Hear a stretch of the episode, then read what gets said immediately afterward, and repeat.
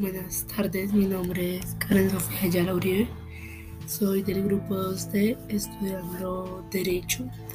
eh, y este es un podcast para nuestra materia de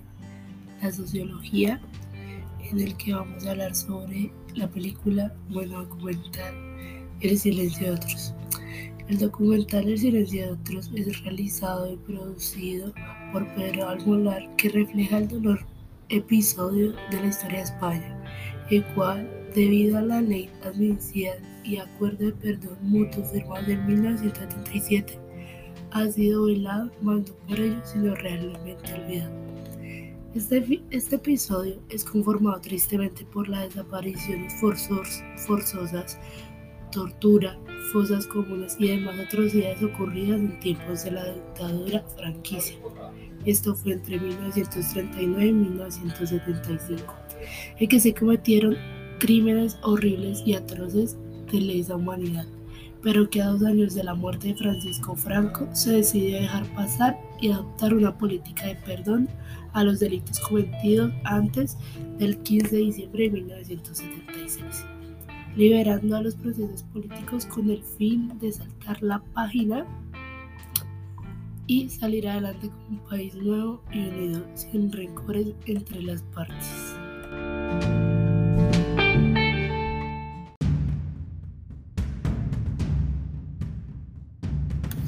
Bueno, como era de esperarse y no obstante, lo anterior ha sido sumamente difícil de conseguir y el alto precio se ha pagado por el silencio forzado. Ha causado un dolor inmenso a las víctimas, que no han podido aliviar su necesidad de justicia, y además de que sus fragmentos se volvieron hasta cierto punto desconocidos para las nuevas generaciones. Por eso, El silencio de otros es una película que nos llega hasta el corazón. En en su intento por sacar a la luz la verdad, el silencio de otro acompaña a alguna de estas víctimas en su inagotable y larga búsqueda y en su añoranza por encontrar los restos de sus queridos nunca recuperados. Entre ellos sabemos a la señora María Martín, que es una anciana que narra cómo su madre fue arrojada junto al ciento de los cuerpos a una fosa común, debido a que la cuneta de la carretera Buenaventura en Toledo a donde ella acude rutinariamente a dejar flores, dispuesta a esperar para recuperar los restos hasta que las ranas críen pelo, enviando cartas tras cartas a las autoridades con su perdón sin obtener alguna respuesta. Otro de los casos que nos muestra este documental es el de José María Galante, un hombre que a los 20 años fue terriblemente torturado por el conocido y despiadado Billy el Niño quien por azares del destino ahora es el vecino de su calle, lo que para él resultaba absurdo e insoportable por lo exigible el sistema judicial no avanza sino justicia.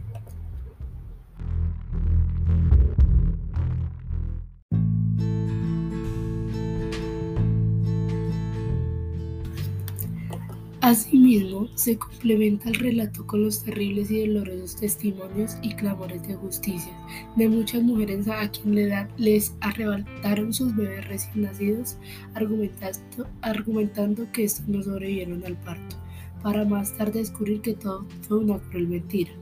lo que es imposible de creer y por supuesto de perdonar para muchas de estas. De tal forma que el espectador ya tocado hasta la lágrima, se vuelve testigo de una larga lucha por la verdad, en la que ciudadanos encaran a los victimarios en los que se conoce como la quellera argentina contra los crímenes de franquismo, impuesta en el 2010 a cargo de la jueza María Servín, el que expone terribles sucesos, siendo la única causa abierta contra todo el periodo de la dictadura franquista y que se enmarca dentro de la dominada jurisdicción universal. Aunque la mencionada ley amnistía ha bloqueado en gran parte el proceso y los interrogatorios, resulta verdaderamente conmovedor el enorme júbilo de los involucrados ante cada pequeño avance y cada mínimo logro, lo que muestra la dimensión y el significado para todos ellos que tienen esta larga y penosa pelea.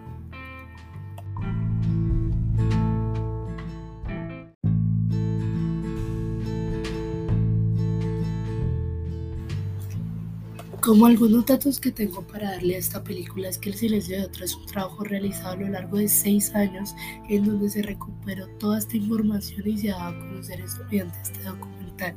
Con más de 450 horas filmadas, es un valiente intento por encarar la dura verdad de estas personas, dando voz a los que por tanto tiempo han sido callados, para así demostrar la importancia de un cierre justo para las víctimas y para que así el dolor pueda calmarse un poco, permitiéndole seguirle seguir adelante con sus vidas. Nos deja claro la incongruencia de un olvido impuesto que ha resultado completamente inalcanzable, porque la deuda con las víctimas es demasiado grande para ignorarlas y no, y.